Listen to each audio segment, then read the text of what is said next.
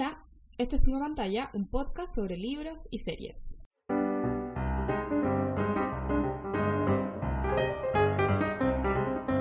Hola, soy Dani y estoy leyendo un clásico de clásicos. Estoy muy, muy, muy emocionada. Eh, Pedro Páramo. Pedro Páramo de Juan Rulfo es uno de mis libros favoritos que leí en el colegio. Y sí, yo siempre lo, siempre lo comentamos, pero yo ya a mí se me olvida todo lo que pasó en mi colegio. Menos Pedro Páramo. Pedro Páramo nunca se me olvidó. Pero se, o se me olvidó como de qué se trataba, pero como que siempre recordé como el libro, siempre recordé como lo mucho que me gustó el libro, entonces siempre quedó como en mi memoria. Eh, para las personas que no saben, Pedro Páramo se llama, se trata de eh, el, nuestro protagonista Juan Preciado, que eh, luego de la muerte de su madre viaja a un pueblo que se llama Comala, creo, en México, y em, para conocer a su padre, porque su mamá le di, pues su mamá creció en Comala y le dijo como anda a conocer a tu papá. Y se encuentra en Comala que em, todos están muertos, o como que es un ghost town, algo Claro, así. como un pueblo ¿Es eso un fantasma. spoiler?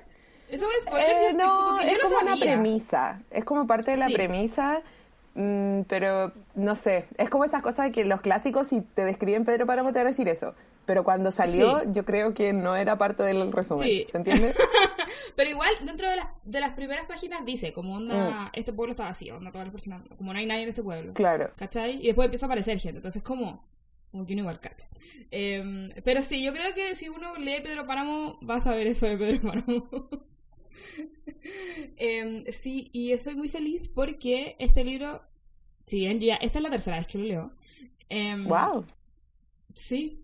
Em, lo estoy leyendo y lo estamos leyendo con la Roxy porque em, yo es- estoy, es estoy, estoy como pensando en inglés porque como el, todas las cosas en inglés como Sí. que me cuesta decirlo. Pero está bueno un club de lectura Sí, que organizas Claro, tú. cre- creamos, creamos y organicé un club de lectura em, de latino, de clásicos latinos, libros clásicos latinos, que se llama Reading Latines, pero que está en inglés y está como enfocado en un público anglosajón porque hay mucho, mucho, mucho clásico eh, que los gringos no conocen. Sí. Y además, eh, hablamos del book club también en, en nuestro capítulo de como flash forward para que lo vayan a escuchar, que es el primer capítulo de la temporada. verdad, verdad.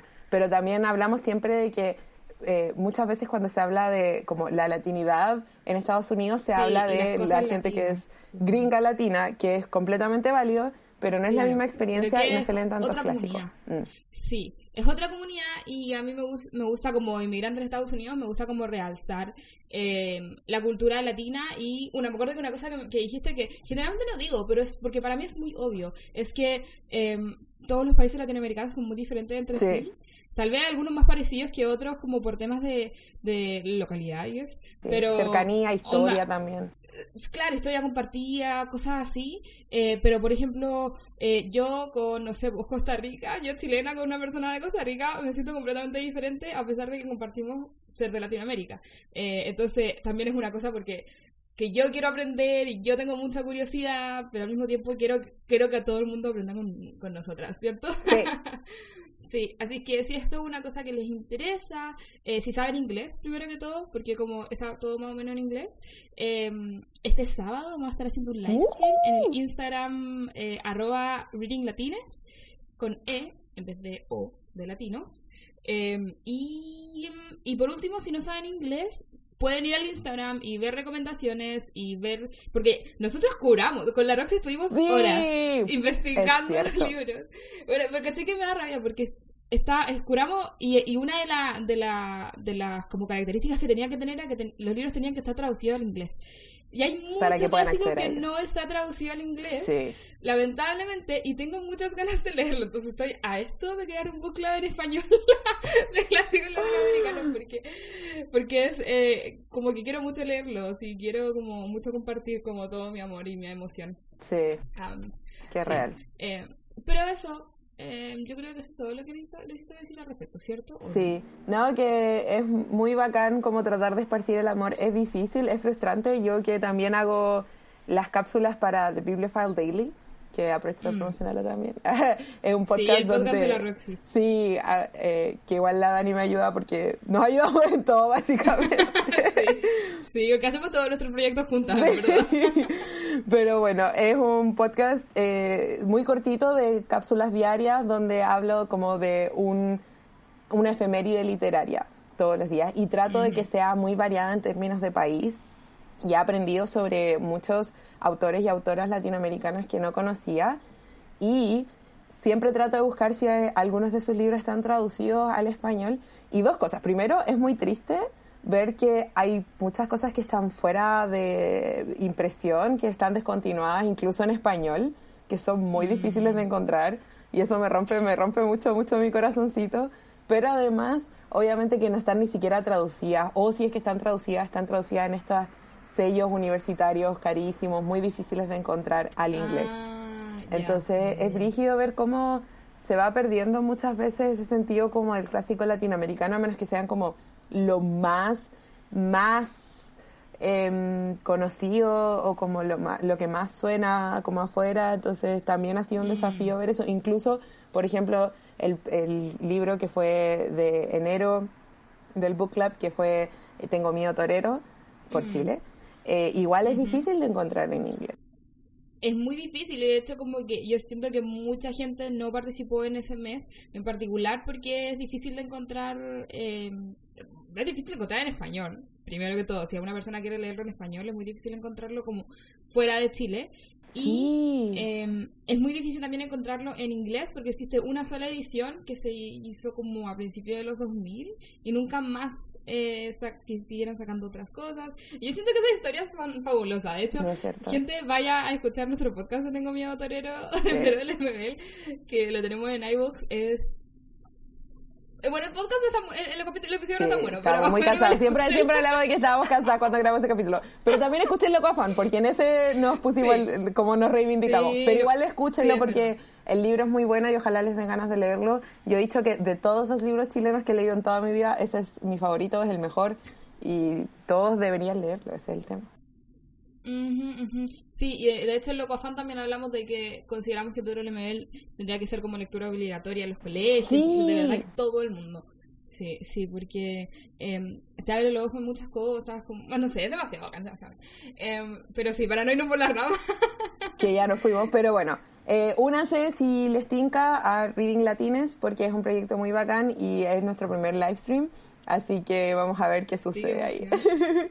Sí, vamos a aprender a usar Instagram. Sí, dos No tengo idea, si una persona sabe y nos quiere ayudar, bienvenido sea. Exacto. Así que aceptamos recomendaciones al Instagram nuestro arroba pluma pantalla también para poder eh, leerlo. Y quizá en algún momento in- instauremos eh, live streams para pluma pantalla también, quién sabe. Ay, sí, sí, quién sabe, quién sabe. Estamos cerradas a las posibilidades. Exactamente. ¿Me toca? Te toca.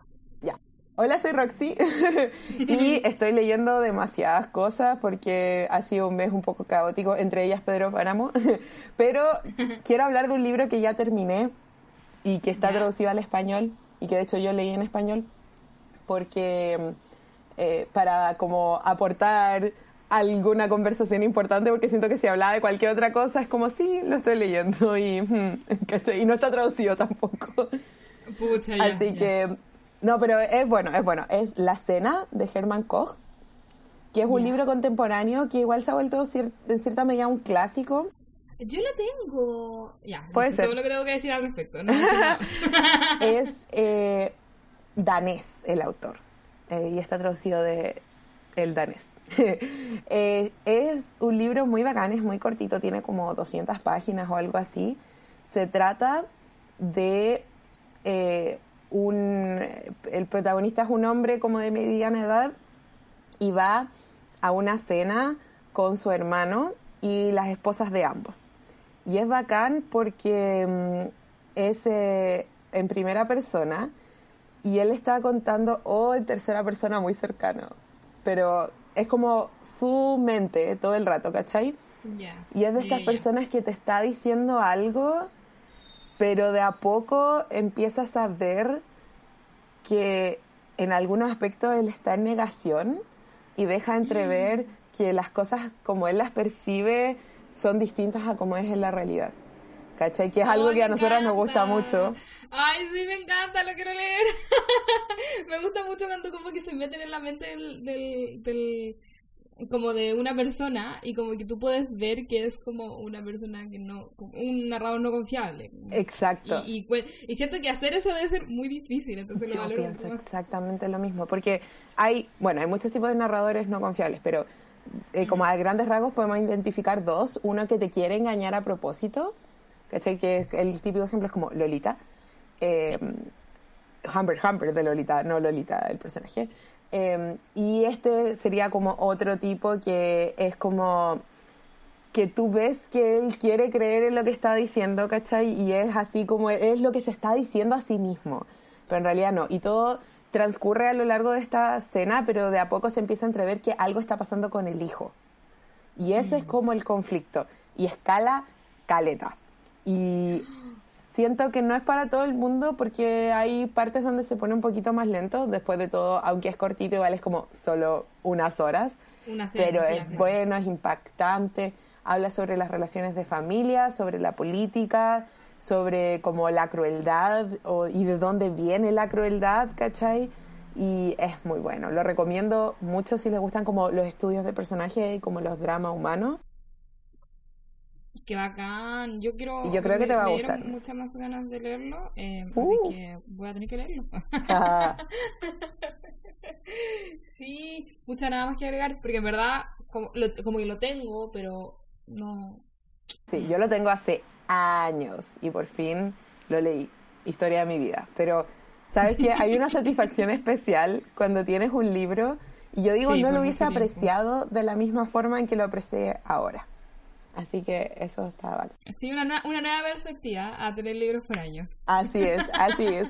A veces pasa que, bueno, me compré libros como en la adolescencia, no lo leí nunca, es como, ya, honestamente voy a leer esto de nuevo. No, jamás. Ah, Adiós. claro, sí. Pero también Sí, pasa que me compré libros que no era el momento y ahora sí es el momento y es como, sí, qué bueno que lo tenía porque me dieron muchas ganas de leerlo y lo leí.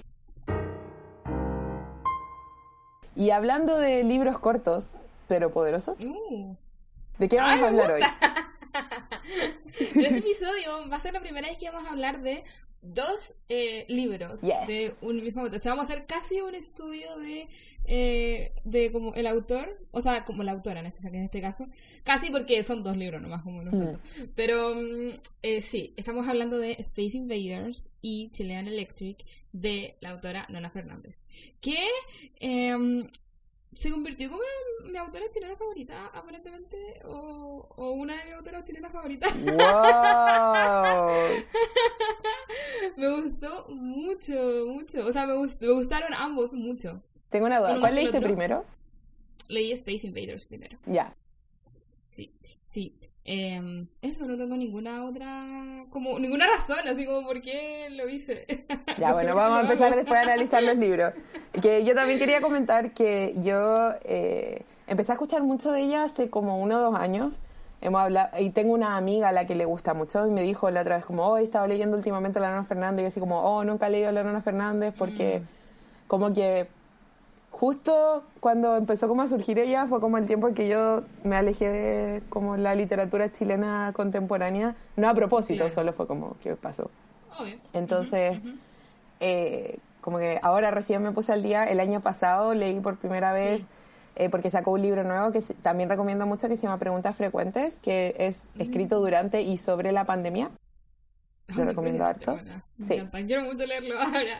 Te va a gustar harto. Es bien chistoso, irónico en la forma de, presentar como la crítica al gobierno. Eh, y después leí Space Invaders, que releí para este capítulo, y eh, leí Chilean Electric. Y también es una de mis escritoras favoritas. Ay, verdad que me encanta. Me encanta porque Space Invaders está traducido al inglés y yo la descubrí justamente por eso. Y una vez yo saqué Space Invaders de la biblioteca pensando que era el, el de español y era en inglés. Y yo como, ¿qué? ¿Está traducido esto? ¿Qué? ¿cómo no?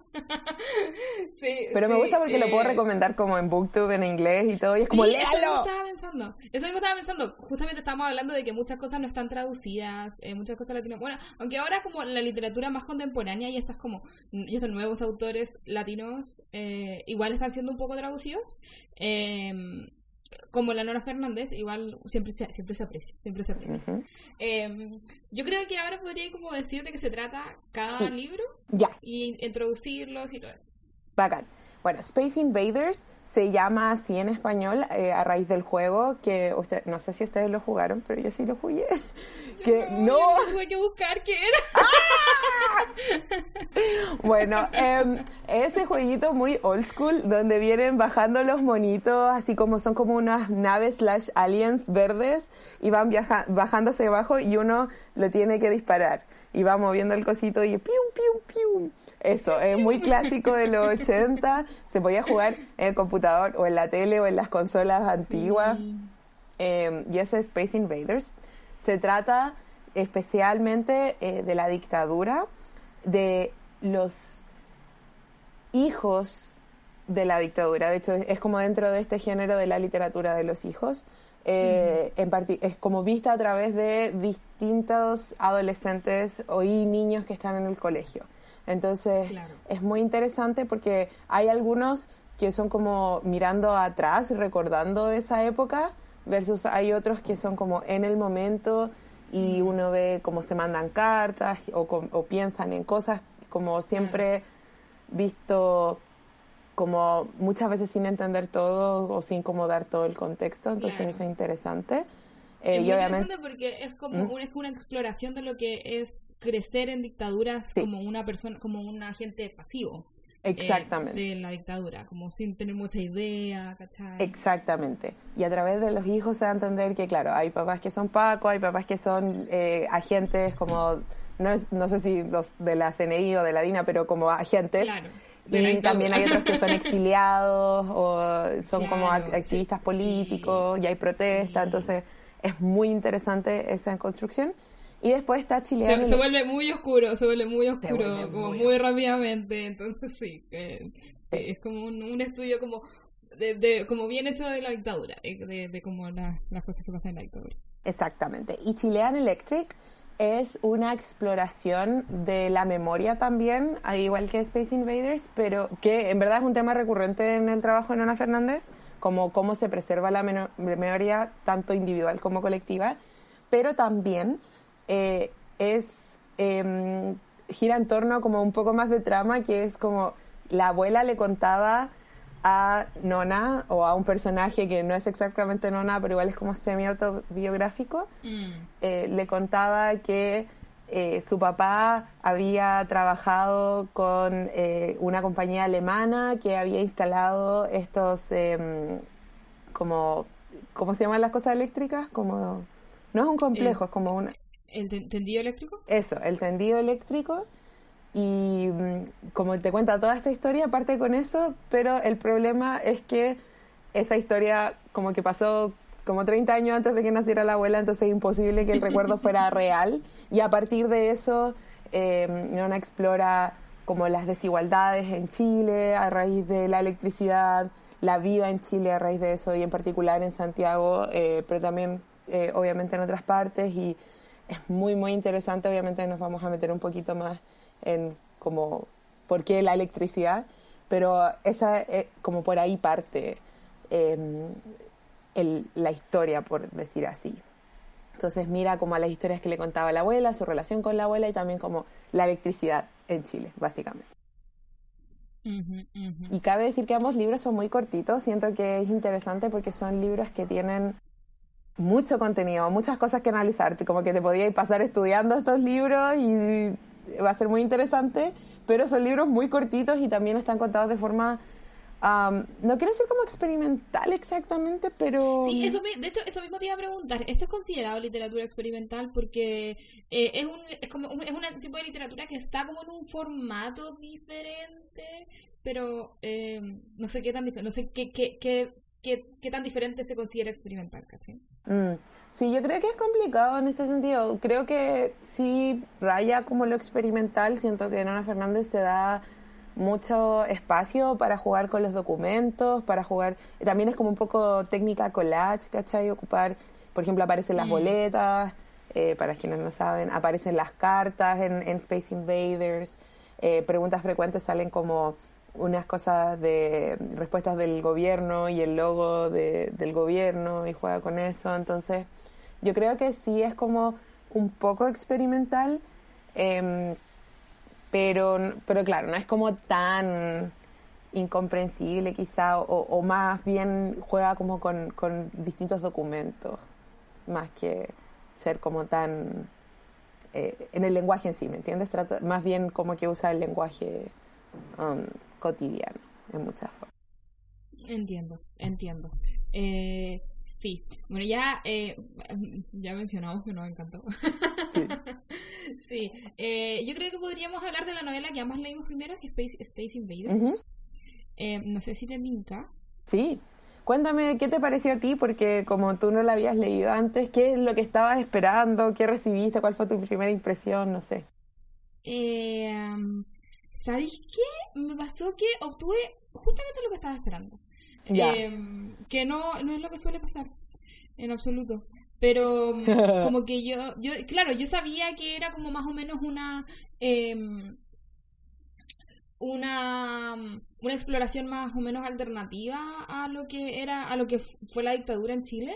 Eh, me imaginaba que iba, no iba a ser una cosa tan como, eh, como al hueso, ¿cachai? No iba a ser tan directo. Pero, eh, pero que iba a ser súper potente y, y fue justamente lo que, lo que sentí que, mm, que recibí de Nona Fernández. Y, y, era, y es simple, es simple, pero como todo el, la vuelta que le da, que le, que le da como en, en su cabeza, Mm, eh, siento que es muy inteligente y Mm. que, eh, la encuentro muy bacán, lo encuentro como hasta bonita, ¿cachai? sí. Como todo ese tema de como tomar hasta la inocencia eh, de la niñez y meterla como en un contexto que era un contexto de guerra al final, ¿cachai? Un contexto como de violencia y, y mostrarlo muy desde su punto de vista, pero sin ser, em, sin ser como, eh, como, no, no sé, como mani- manipulador en ese Mm, sentido. sí, sí, sí, te Porque son- porque al final igual como niños en un contexto violento como una dictadura, eh, como que muy fácilmente puede ser un poco manipulador, pero en este caso se sintió muy orgánico y, y me gustaba mucho porque mostraba como un poquito de lo que necesitas como para entender a los personajes, ¿cachai? Sí. A los diferentes personajes y a las diferentes como...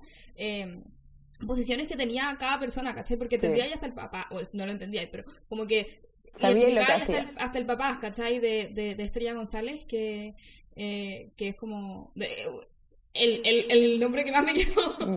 Eh, cla- ¿Cachai? Y, y sí, siento que también como que le da la vuelta con ciertos, eh, ciertas como eh, símbolos, como de principio y al final del libro, eh, como el tema del guante, Mm, eh, o- y el tema del mismo de- del Space Invaders, y como que al Sí. final entendís por qué utiliza el Space, Space Invaders. Sí, completamente. Eh, sin como haber mucho, sin haber, eh, por ejemplo, yo no tengo mucha mucha información de lo que era Space Invaders, pero se entendía en un 100% también, ¿cachai? Eh, pero sí, encuentro que es muy bacán. Sí, completamente de acuerdo. Creo que una de las cosas que lo hace tan brillante, que también pasa en Chilean Electric, es que sabe ocupar las metáforas y el simbolismo de una manera tan orgánica que funciona. O sea, funciona en lo que se llama como la superficie, como la historia de lo que pasa, pero también funciona como, como simbolismo y es muy Sí. bacán. Por ejemplo, eh, hay una parte donde eh, una de las niñas está eh, diciendo que ella escribe muy grande y el papá le dice que debería escribir dentro de las líneas. Eh, Tú dices el mismo Space Invaders, la luz. eh, también hay un tema, las vidas en el Space Invaders y cómo está organizada la trama con primera vida, segunda vida, tercera vida y como el final. Eh, y además, eh, otras cosas, por ejemplo, como el apellido, que es que los niños en el colegio se llaman por el apellido y de repente no. Y eso igual es súper importante porque en el colegio igual, sobre todo al principio, como que se habla del etos que era súper importante, del orden que era súper importante dentro de la dictadura, que se reforzaba mucho en los colegios. Eh, entonces... Y que, y que te, te, da una cosa más como... Eh, uy, no, eh, te, te, da una cosa más como militar, pues, ¿cachai? Exacto. De, de hecho, eh, y, y, fue es impresionante porque son cosas que igual, por ejemplo, yo me acuerdo que hacíamos cuando éramos chicos, que era como Mm. la fila y el orden y la, la Sí. los, los, los brazos. Eh, y eso suena muy como como mi, como un, dos, tres, un, dos, tres, muy militar. Entonces igual como darse, darse toda esta vuelta es como, wow, ¿cachai? Exacto. Entonces, al mismo tiempo, como el apellido, sobre todo en Chile, como que igual te dice algo en la mayoría de las ocasiones y al mismo tiempo denota como familiaridad en los niños, ¿cachai? Como llamarse muchas veces por el apellido es como de cariño. Entonces, es, es muy interesante eh, todas esas, esas capas que tiene, que funcionan muy bien porque son cosas que hacemos, pero que dentro del contexto de la novela y por cómo están organizados, también funcionan como metáfora, como simbolismo. También, que es otro tema recurrente, es el de la batalla 21 de mayo, con este tema de... Es de mayo, ¿cierto? Sí, de mayo. como que lo, lo- Como que dudé por un momento. Es que tenía como en mente septiembre también por el 11 de septiembre. Pero no. sí, sí, la embarra, la embarra. Sí, el 21 de mayo, ¿no es cierto? Eh, que después también aparece en Chilean Electric y en Space Invaders aparece porque eh, una de las protagonistas representaba a Arturo Prat y nuevamente habla del heroísmo y habla de cómo, por qué estamos como recordando estas cosas y, y qué gloria hay y las glorias militares en todo este contexto, que es súper interesante, solo a través de que ella te está mencionando que participa en esto, que es algo que se hace en los colegios, ¿cachai? Entonces es muy brillante y es muy difícil de lograr eh, ese, esa cualidad orgánica de las metáforas, porque muchas veces, aunque la metáfora funcione, al incorporarlo puede ser muy simplemente falso o como muy... Sí, o, o demasiado, incluso Elaborado. demasiado explícito para También. que funcione eh, como... Que de hecho es una de las cosas que a mí no me gusta en general de eh, mucha literatura eh, literatura contemporánea, ¿cachai? Que siento que todo el mensaje es muy explícito, por ende se siente muy propagandístico. Mm, entiendo, entiendo. Y, y, justamente esto no pasa acá, ¿cachai? Eh, si bien yo sé que no, que no es propaganda, eh, de repente podría sonar hasta como eh, propaganda eh, de cierto modo, ¿cachai? Y, y eso es, es- es- siento que es muy fácil caer en eso. Mm. Y yo lo, lo he visto tantas veces como, y, y sobre todo como en, en frases que son muy, son muy hechas, ¿cachai? Y, y aquí no, no pasa eso, ¿cachai? Lo encuentro, encuentro que es como lo más bacán que tiene el libro, ¿cachai? Que, que usa simbolismo mm, sutil, pero muy obvio, ¿cachai? Pero no como explícito, ¿cachai? Y al mismo tiempo, como dice, es, es obvio, pero es sutil. Tampoco trata de hacer lo más complicado de lo que necesita hacer, ¿cachai? Como que quiere, si bien es experimental, si bien eh, juega con, con el, el forma y el lenguaje, no quiere ser a propósito como difícil, ¿cachai? No es como que no quiere que entiendas, no es como que, que quiere hacerse rogar, no, quiere mostrarte de la mejor forma eh, esta realidad, ¿cachai? Y, y cómo lo ven los niños, y eso lo encuentro demasiado, demasiado bacán. Sí, eh, sí, en, en realidad como que siento que estamos muy de acuerdo. Sí, no, quiero mencionar también, o sea, muy como asterisco, que, por ejemplo, sé que está traducido este en inglés y también eh, tradujeron otro que es eh, algo de crepúsculo, Twilight algo. Eh, me dijeron, yo no sabía que estaba traducido y me, me dijeron en, en un comentario, The, The Twilight Zone. sí, The Twilight Zone. Sí. Eh, Sí, me encanta que, que, que- que utilice como cosas de la literatura, Sí, como o la sea, de la, de la cultura pop. pop, sí. Eh, y eso, y no, por ejemplo, quizá otros trabajos todavía, quizá más adelante lo van a hacer, pero siento que esta historia es más fácil de divorciar del contexto dentro de lo que es posible, si bien es muy de la dictadura, siento que puede ser de cualquier dictadura, de ¿me entiendes un poco? sí, sí, sí. Eh, y, y ni siquiera de cualquier dictadura, como de cualquier régimen Claro. eh, eh, sí, en Autoritario. general. Claro, régimen autoritario. Em, porque si ya se, se habla, ponte tú, del caso de Gollados, Mm, eh, que es muy particular, eh, uno puede, y si- incluso si uno no sabe lo que es el caso de Gollados, uno puede asumir lo que por el nombre, claro, exacto. Eh, y, y, y puede asumir que lo que fue por culpa del régimen. Y sí, entonces como muy es muy genérico. Eh, pero en, en el caso como ser de Chile funciona. Exacto. Y lo otro que quiero agregar es que me gustó mucho. Eh, ¿Tú tienes la. ¿Lo leíste como en ebook? O... Sí, lo leí eh, gracias a la, nuestra, mi amada Biblioteca Pública Digital. Excelente, no, bacán. Pero mi pregunta es, ¿tiene el como epílogo? Sí, sí, donde como que hablaba del simbolismo y como que hablaba... Sí, eso fue escrito por otra persona, ¿cierto? Sí. Eh, eh, ¿Vas a buscar de quién es? Sí. ¿Me está buscando? Ya, por mientras voy a tirarle flores. Me gustó mucho. Lo que pasa es que yo tengo muchos problemas con... No sé si es una práctica que se hace en muchas otras partes, pero aquí yo lo he encontrado mucho que se prologan mucho los libros. Demasiado. Y no me gustan, porque muchas veces... Jaime, se- Jaime Pinos. Jaime Pinos. Eh, un aplauso a Jaime Pinos porque su epílogo es muy bueno. No me gusta que se prologuen los libros porque muchas veces, bueno, tienen spoilers aunque no sean clásicos, pero también es como tirarle flores a un libro que no has leído y no sé, lo encuentro como muy, un poco pretencioso, ¿cachai? Como innecesariamente pretencioso. Eh, pero, en este caso, siento que el epílogo, primero me gusta que haya sido un epílogo en vez de un prólogo, podría haber sido un prólogo, pero no lo Sí. fue, ¿cachai? Me gustó eso, pero también siento que fue muy asertivo, ¿cachai? Como que obviamente le tiró flores al libro, pero fue un análisis muy eh, completo y puntual, ¿cachai? Y me gustó mucho. Sí, eso mismo te iba a decir que generalmente eh, no pasa, por lo menos con los prólogos que yo he leído, eh, no pasa tanto como que sea tan al hueso, como que sea tan como que te muestre eh, el párrafo y te explique como... o Tan te relleno como- usualmente. Claro, entonces, sí, eh, y de hecho en esto fue como... Porque yo no, no, no me esperé el epílogo en absoluto, porque nuevamente no es una práctica que yo estoy muy acostumbrada, Mm. y, y fue como, ah, me está explicando las cosas, bacán.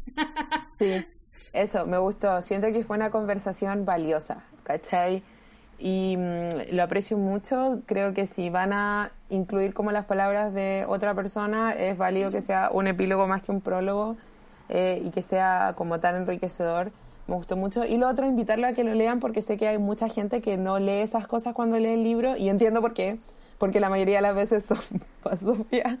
Pero en este caso quiero invitarles a que lo lean porque es muy bacán. Eso. Eh, sí, sí, me gusta. Escapar de- eh, quiero dejar la- las últimas palabras del epílogo que dice escapar de ese mal sueño al que estamos sometidos, nuestra propia historia, aprender a despertar. Y así se llama el epílogo, aprender a despertar. Me gusta. Mm, Sí, a mí me gusta Caleta. Así que eso. No sé si tienes algo más que agregar o podemos pasar a hablar de Chilean Electric. Eh, no, yo creo que podemos pasar a, a hablar de Chilean Electric. Eh, yo quiero saber qué, qué pensaste tú, porque tú ya habías leído Space Invaders, Sí. Spa- Invaders, entonces ya como que entraba y como con otra predisposición. Sí, eh, esperaba que fuera tan bueno como los otros porque me gustaron mucho los otros. Siento que con Ana Fernández, por lo menos de lo que he leído, todavía no he leído como sus obras de teatro. Por ejemplo, ni su... Bueno, todo es un poco autobiográfico. Por ejemplo, lo mismo, Preguntas Frecuentes es muy autoficcional, ¿cachai? Pero eh, nunca he leído, por ejemplo, Voyager, que es, su, es un ensayo eh, sobre ella acompañando, creo, a la mamá, porque la mamá tiene como una enfermedad crónica, algo así. Y lo quiero leer mucho, pero eh, no, em, ¿cómo se llama? Eh, no, no he leído todavía como su no ficción de, de plano, por decir así. Claro. Eh, pero eh, siento que sabes qué esperar en el sentido que va a jugar con la forma, va a jugar con los testimonios, con la memoria, pero siempre va a ser como un poco distinto. Y Chilean Electric me gustó mucho y de hecho es mi favorito de Nana Fernández, del otro que he leído. Ya, ya, Demasiado. ya. Mm, Porque me gustó mucho que tuviera como una historia. De partida es que como el tema de la abuela, como que lo encontré muy choro. Y, y de verdad siento que es, es muy cuático, porque a quién se le ocurre, no sé, hacer algo así. Lo encuentro muy bacán, de verdad, demasiado admiración como...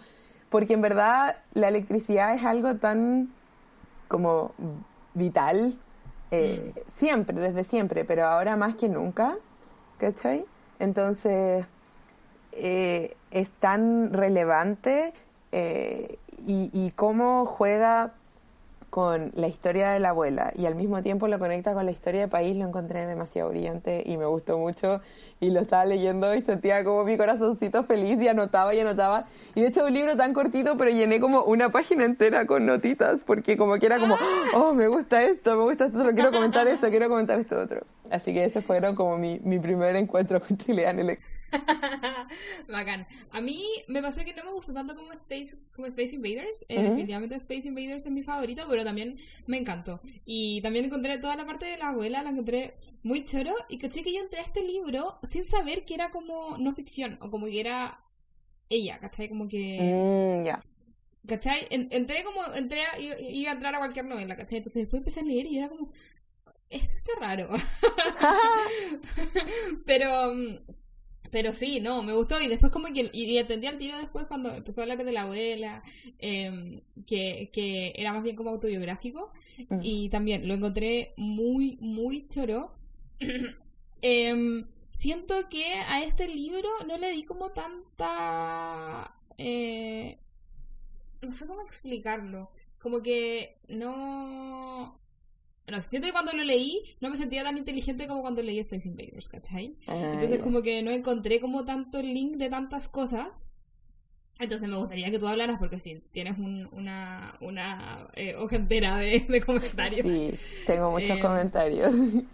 Sí, no, pero, pero sí, me gustó mucho. Me gustó mucho em, eh, entender como por qué se llama Chilean Electric y, me, y, y siento que hubo muchas cosas que yo era como, este, libro está hablando de muchas cosas, como que, que fue, que yo creo que fue lo que más me impresionó, como que de repente se iba a la abuela y de repente se iba como a otras cosas nada que ver y de repente iba a protestas. Bueno, habló hasta de un niño que perdió un ojo en una protesta. Oh, sí, también tengo esa nota. ¿cuándo, ¿cuándo, estuve escrito este libro? En 2016.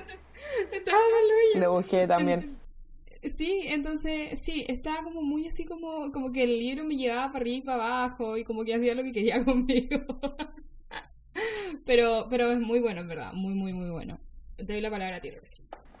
No, a mí me encantó. Eh, muy rapidito el tema de las protestas sí, y el ojo, eh, le puse así como que, que también quede en shock y que sea relevante aún, qué pena. Eh, busqué, apenas lo leí, busqué para anotarlo y se publicó en 2016. Entonces fue como me removió algo. Al tiro como, como que como este libro como que está haciendo un guiño a las protestas de, de, de Chile el 2019 y, y fue como como que, que, que, pena lo relevante. Sí, es muy triste.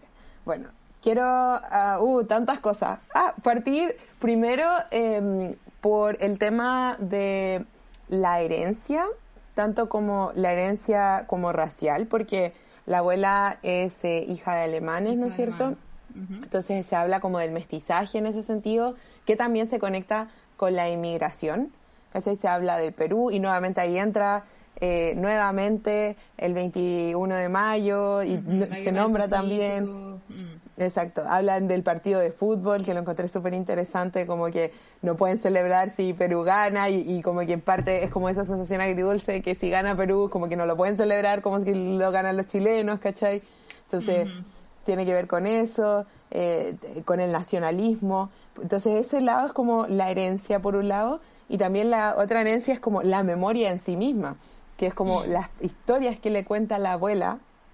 Eh, y también eh, que muchas son falsas y eso lo conecta también con la memoria de Chile y cuál es y, y, nuevamente con el nacionalismo porque obviamente en cualquier evento hay muchas versiones y la historia que uno recuerda dice algo de nuestra percepción del mundo. Entonces lo encontré tan brillante y es tan corto, pero es tan bueno.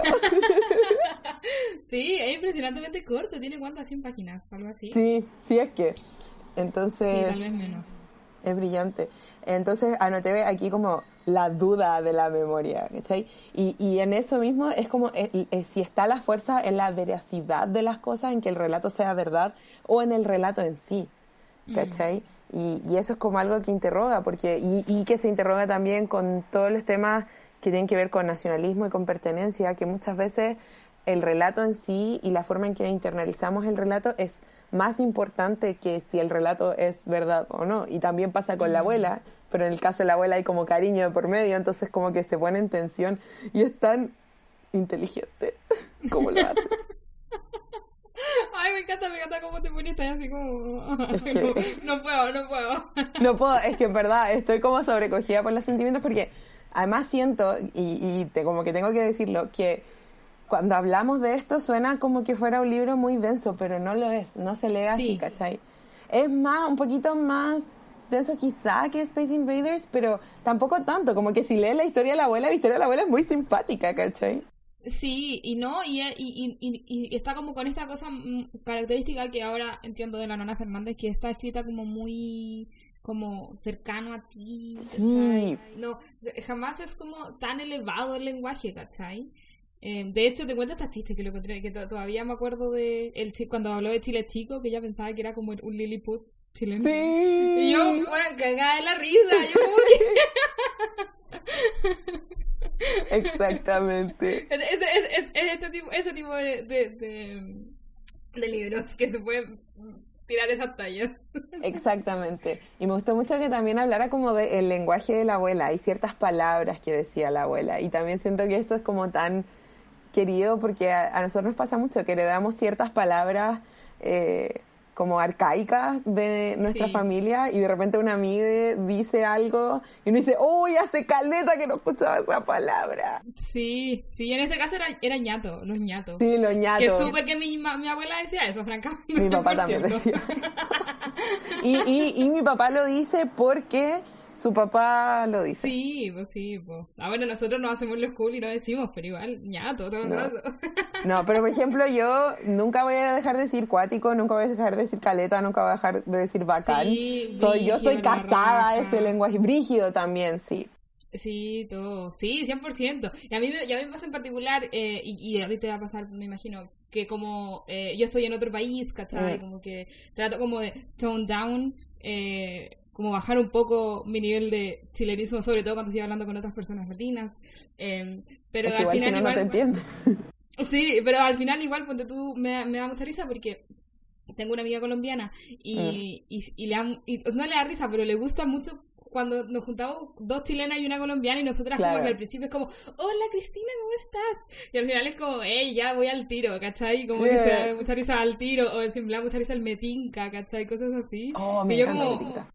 Bueno, ni, ni cagando había, había pensado como no usar metinca, ¿cachai? Sí. No, a mí me pasó que una vez vino una amiga de una amiga para un concierto y vino de México y nos juntábamos como todo el grupo con esta eh, chiquilla para como acompañarla porque ella andaba sola y lo mismo, al principio súper hablábamos súper lento y trataba que no entendiera y ya después llegaba un punto en que nos tenía que decir así como es que no estoy entendiendo lo que me están diciendo y como que era como, uy, perdón, porque en verdad obviamente hay un tema de respeto. No es como porque me avergüence de cómo hablo, sino que obviamente quiero que la otra persona me entienda. Claro. Y además éramos que- y que caleta y, se- y que se sienta sola. como acogida ahí Exacto. grupo, Pero eh. era inevitable porque están nuestros genes. Y Sí, es verdad, es verdad. A todo esto, caché que está, bueno, muy aparte, así, muy, muy por la no rama, importa, pero- dale, dale. El, eh, ayer encontré un, un, un, un, un cantante, no sé, un cantante, un grupo, eh, un proyecto musical, como Ya. llaman, eh, que se llama Boy Pablo, como Ya. Boy de niño y Pablo de Pablo, eh, Ah, que es un- una, una persona eh, de Noruega, que es como noruego Mm. chileno, y lo caché porque la canción que tiene se llama Guachito Rico.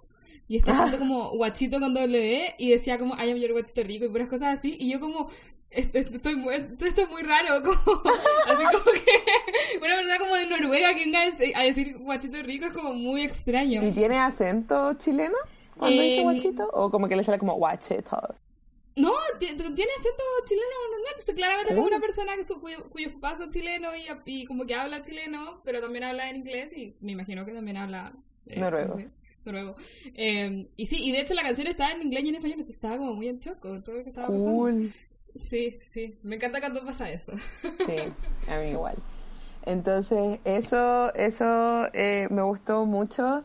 Em, también, eh, ah, un, una, hablando de como las metáforas, bueno, la más grande obviamente es el tema de las luces, que hay harto de como la sombra versus la luz eléctrica, pero también, eh, ah, bueno, y el progreso, obviamente, que, que es progreso Sí, para Chile, eh, que eso siempre es muy interesante porque obviamente si estamos en este momento grabando este podcast a esta distancia y ustedes lo están escuchando después, eh, todo eso es progreso, pero al mismo tiempo también como a quién llega el progreso, de qué forma, a qué costo, siempre es interesante. Claro, y como por qué razón al final, ¿cachai? Porque, un, eh, sobre todo porque al principio del, libro como que empiezan como idealizando toda esta situación de las luces, Exacto. puedes ver y todo es muy mágico. Y al final te dicen como que en verdad los primera, el primer edificio que tuvo luz era un hotel y lo hacían para ganar plata, ¿cachai? Exacto. Eh, entonces como, como que te baja un poco la revolución, ¿no? Mm, súper interesante y nuevamente súper bien incorporado. Y la, la otra metáfora muy simpática, que de hecho fue bacán porque la noté como apenas salió, se mencionó por primera vez el tema y después volvió y claro, ahí lo, como que lo ató todo por decir así, es el tema del ombligo, que al principio menciona que la abuela como que no tenía ombligo y yo noté así como, ah, querrá decir que es porque está como desconectada, que no tiene que ver con la vida, no tiene como esta conexión vital y después habla de como los caballos falsos de la plaza de armas que no tienen ombligo como los caballos reales, entonces se hace como todo un paralelo entre como lo que es real versus lo que no y lo que es falso y performativo. Y nuevamente eso tiene que ver con la memoria y el relato y, todo eso. Entonces es algo, es un detalle tan pequeño, pero es chistoso porque cuando tú lees sobre ombligos, el ombligo es una parte chistosa del cuerpo. Sí, sí, o y es una parte extraña, y una parte de la que nunca hablamos, pero todos sabemos que está ahí. Exacto, exactamente. Entonces, porque además como es un agujero y los agujeros en el cuerpo siempre son como un tema, ¿cachai? Sí, sí, sí. Entonces, em, lo encuentro muy bacán porque tiene como todas estas capas, pero a la vez como un detalle simpático en la narrativa. Entonces, es muy, muy bacán. Y también me gustó... Eso, ¿Mm? podría decir que esta novela como que está llena de detalles simpáticos.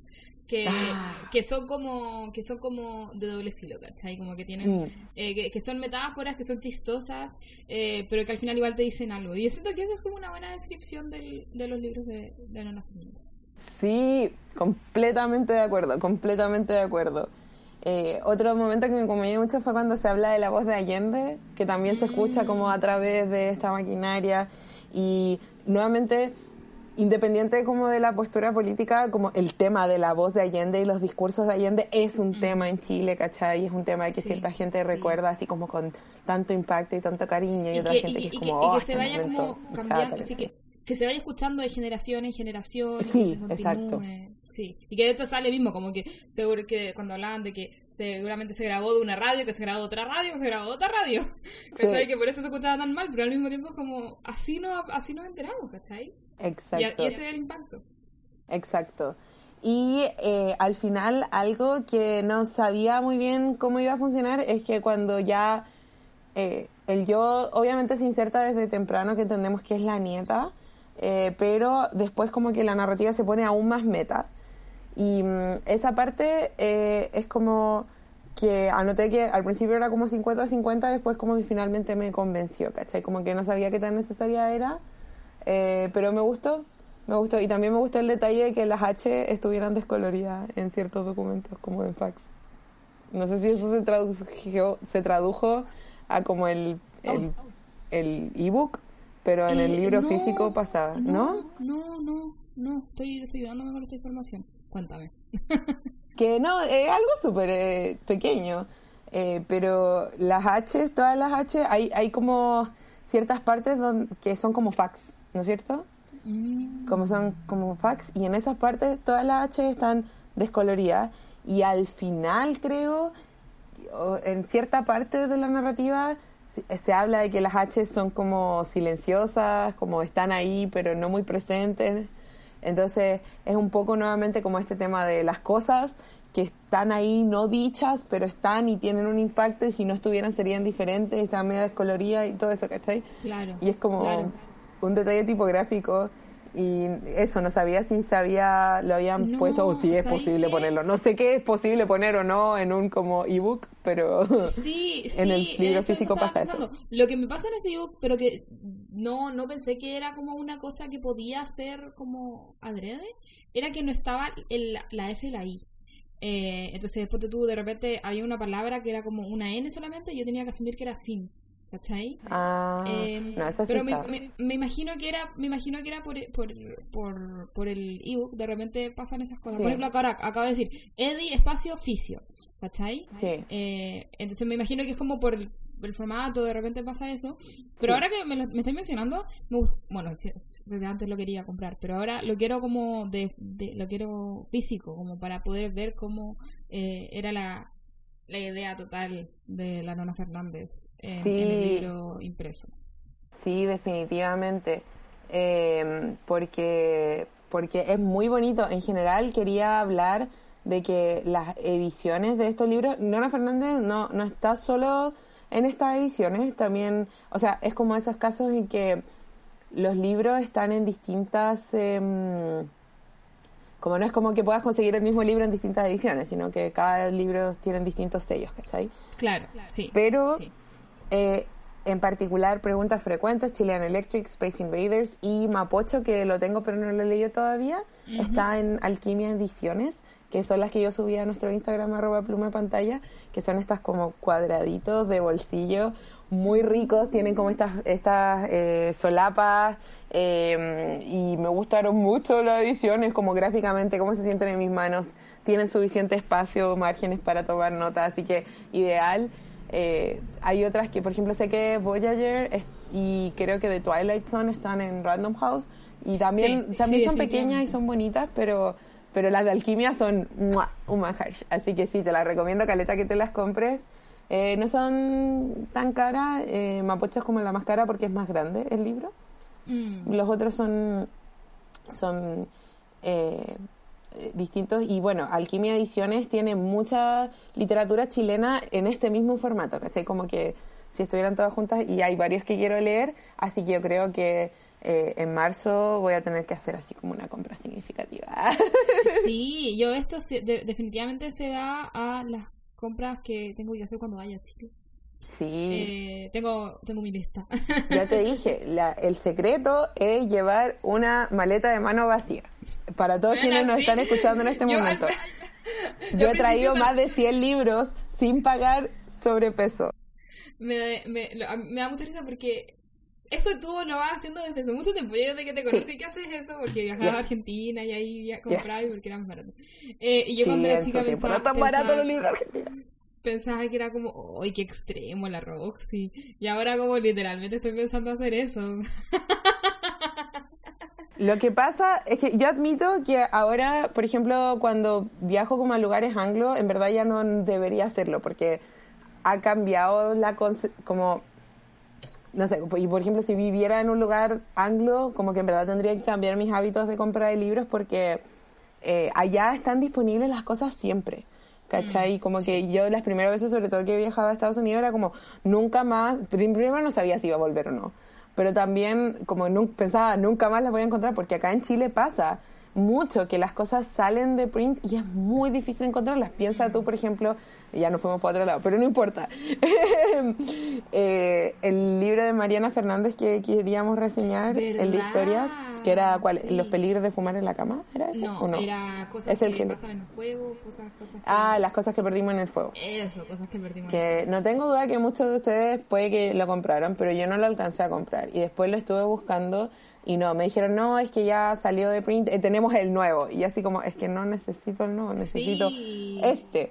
Entonces, Y acá esa- en Estados Unidos es, esa concepción no existe, como que eh, siempre van a estar las cosas disponibles a menos de que de verdad sea una cosa que no está en el mundo, como Mm. que, que, no sé, que se dejó de, de que, como que no sé, era un libro de los 50 y se dejó de vender en los 50 y nunca más, Mm. ¿cachai? Pero Exacto. las cosas de ahora, más contemporáneas, están siempre, incluso las de, las de inglés, y de hecho yo, mm, yo francamente podría comprar los libros de Nona Fernández en Estados Unidos si es que quisiera, eh, Exacto. caros. Claro, exacto. A lo más van a ser caros, pero van a ser disponibles. Sí. En cambio acá serían como realmente demasiado caros, pero los tendría que como traer de España, ¿cachai? Si es que están. Entonces es como una sensación distinta. Entonces sí, por eso. Pero para quienes no eh, lo hayan podido hacer antes o no tengan experiencia, el secreto cuando viajen en avión es llevar una maleta de mano vacía. eh, y tratar de, si- por ejemplo, si viajan con más gente, pero no pasan todos juntos como familia, eh, que la otra persona no muestren ni digan que tengan una maleta de mano porque tienen derecho a una maleta de mano, pero así no se las pesan. Es raro que te pesen la maleta de mano, pero ha pasado un par de veces. Pero es muy raro. Pero igual tratan como de hacer la piola, no, no la muestran mucho. Y bueno, el único cambio es que, o, o, lo único difícil es que tienen que tener los músculos para subirla para arriba. Eh, subirla para arriba, buena, al compartimiento de arriba. eh, y ese es, es como el, el, el, secreto, pero sí, eh, verle, es bacán, eh, yo siempre lo he hecho eh, y, y ahora como que soy seca, porque hay varias, hay, han habido veces que me han pasado cosas que han estado con sobrepeso y me las han pasado de buena onda. Pero ahora, las últimas veces que he viajado, no he estado en sobrepeso porque tengo el cálculo y las cosas pesadas las meto en la en esta maleta y soy soy tan seca. la, la experiencia. Pues, sí. Pues sí, en esto, en esto tengo experticia, jóvenes. Sí, cuando hablamos de que la Roxy toda su vida ha, ha, hecho, ha hecho esto porque toda su vida lo ha hecho. Sí, sí, lo he perfeccionado a lo largo de muchos años. Y ahora ya siento que tengo como eh, el secreto, ¿cachai? ya tengo la técnica y el cálculo. Oh, me encanta, me encanta. Pues sí. Ay, sí. Bueno. Sí, Eso... pero siento que hablamos, siento que hablamos en, en este capítulo, como que incluso le, le dimos una pincelada a la industria eh, como literaria chilena. Exacto, sí, realmente. Pero muy recomendada Nona Fernández. Eh, uh -huh. Más nada eh, que decir, me encantaría, aunque no creo que sea posible alguien que me vaya, pero me encantaría eh, ver como una de sus obras de teatro como presentadas. Eh, pero por ahora me conformaré con leerlas, porque sé que tiene. Eh, también tiene como mucho background en el teatro y en la televisión, como mencionamos en los datos que subimos. Entonces, eh, quiero, quiero sí, leer más, quiero seguir sí. leyendo más. Eh, cuando, me, cuando caché que había hecho 16, sí. yo como, desde mi infancia. I know, right. Cuando creíamos que esos actores en verdad podían ir en cuarto medio. Real, oh por Dios, qué vergüenza. Y yo, y, y, cuando yo quería ser todas esas personas, yo como, oh, y bueno. Sí, pero bueno. Sí. ¿Qué me puedo decir al principio de los 2000? No sabíamos Exacto, nada. Exacto, no sabíamos nada. Eh, y lo otro que quería decir es que tuve la suerte de poder ir como a una charla, o sea, no ir, no fui, porque fue por Zoom pero, pero participar, asistir, participar sí. de una charla con Ana Fernández y es muy simpática y es muy inteligente y me encanta como escucharla hablar y la sigo en Twitter, así que vayan a seguirla. Sí, la vamos a seguir en el podcast también. Con sí. el podcast. O sea, con el, sí. con el Twitter de podcast. Eh, sí, yo como que la quiero mucho. no sé qué yo va a decir. Y, y lo, lo, otro, quiero pedir recomendaciones porque um, en verdad quiero invertir en algunos libros chilenos, en, no para leerlos ahora ya, sino eh, quizá para llevarme, si es que mm. hay algún lugar al que llevarme, cruzando los dedos para que todo salga bien. Eh, sí, sí. sí. Así que bueno, primero, se me suerte, pero segundo, eh, eh, recomiéndeme como sus mejores libros eh, contemporáneos de literatura, que quizás sean como gemas ocultas, porque yo veo mucho y veo, voy al mesón, por ejemplo, de la Antártica o de cualquier librería independiente como de literatura chilena, pero uh -huh. ahora, por suerte y menos mal, hay mucha oferta, entonces quiero como sus recomendaciones, ustedes que nos escuchan siempre en el podcast, de cosas quizás más ocultas, porque eh, hay que priorizar. eh, el, el, dinero eh, da para libros, pero hasta cierto punto, especialmente ahora. Eh, uh -huh. Así que eso, pero les, les, les, pido como sus recomendaciones, pueden dejarlo en nuestro Twitter y Instagram, arroba pluma pantalla. Uh -huh. Sí, 100%. De hecho, yo también ahí me, me sumo, me sumo a, a las recomendaciones. Ya, amiga, terminamos. Terminamos. terminamos. Me, gusta mucho, este capítulo, me gusta mucho hablar de libros, eh, me gusta mucho hablar de la Fernández. Sí, me alegro mucho que te haya gustado. Apenas la leí, yo dije, tenemos que hablar de ella. Y quise leer dos libros porque como son cortitos y... Sí, y de hecho fue mejor. Fue mejor porque... Eh, como que a pesar de que son súper profundos, igual hay una cantidad que uno puede hablar de cada libro y... Y, y sí, y mejor, mejor hablar, hablar como de la nana en general, ¿cachai? Sí, sí. Así que, nada, muy feliz. Eh, uh -huh. La próxima semana vamos a seguir eh, con nuestra identidad chilena y con nuestro material chileno que vamos a reseñar, aunque yo creo que ya lo saben, pero igual. vamos a terminar la serie Sudamerican Rockers que la partimos en dos, recuérdenlo, el capítulo anterior.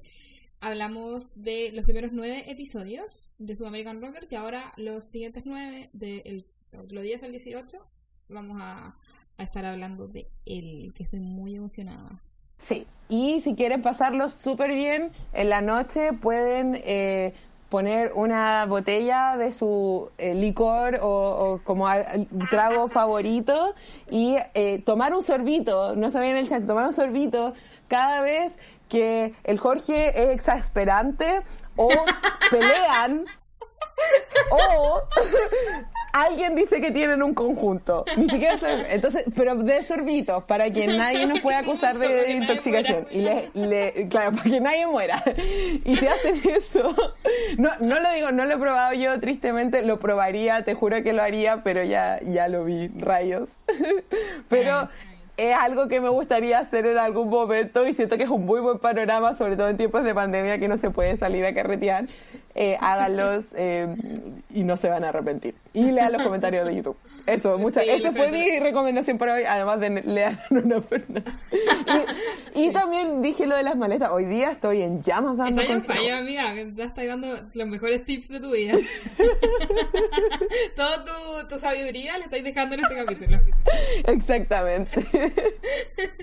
ya, pues.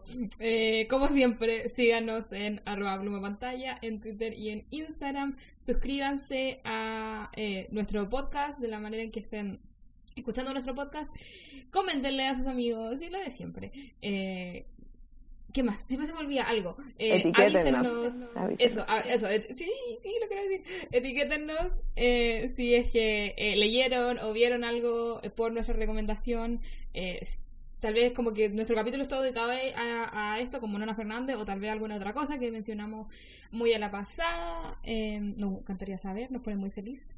Exacto. Quiero mencionar que en una vez se me olvidó ver una historia, o sea, no se me olvidó, se me pasó una historia y le pedí disculpas a la persona eh, porque estaba en requests, como los pedidos, y, no me había salido la notificación, pero fue la única vez, ahora reviso siempre, así que por, etiquétenos, por favor. Fue solo esa vez en el Instagram, lo siento, lo siento mucho, pero me voy a volver mejor en revisar las peticiones. Nuestros auditores entienden. Sí, pero eso, pero síganlo haciendo, si, para, si lo hacen más, me voy a acostumbrar más a revisar esa parte y así vamos a compartir más y todo. Más, engagement, sí, me Exactamente.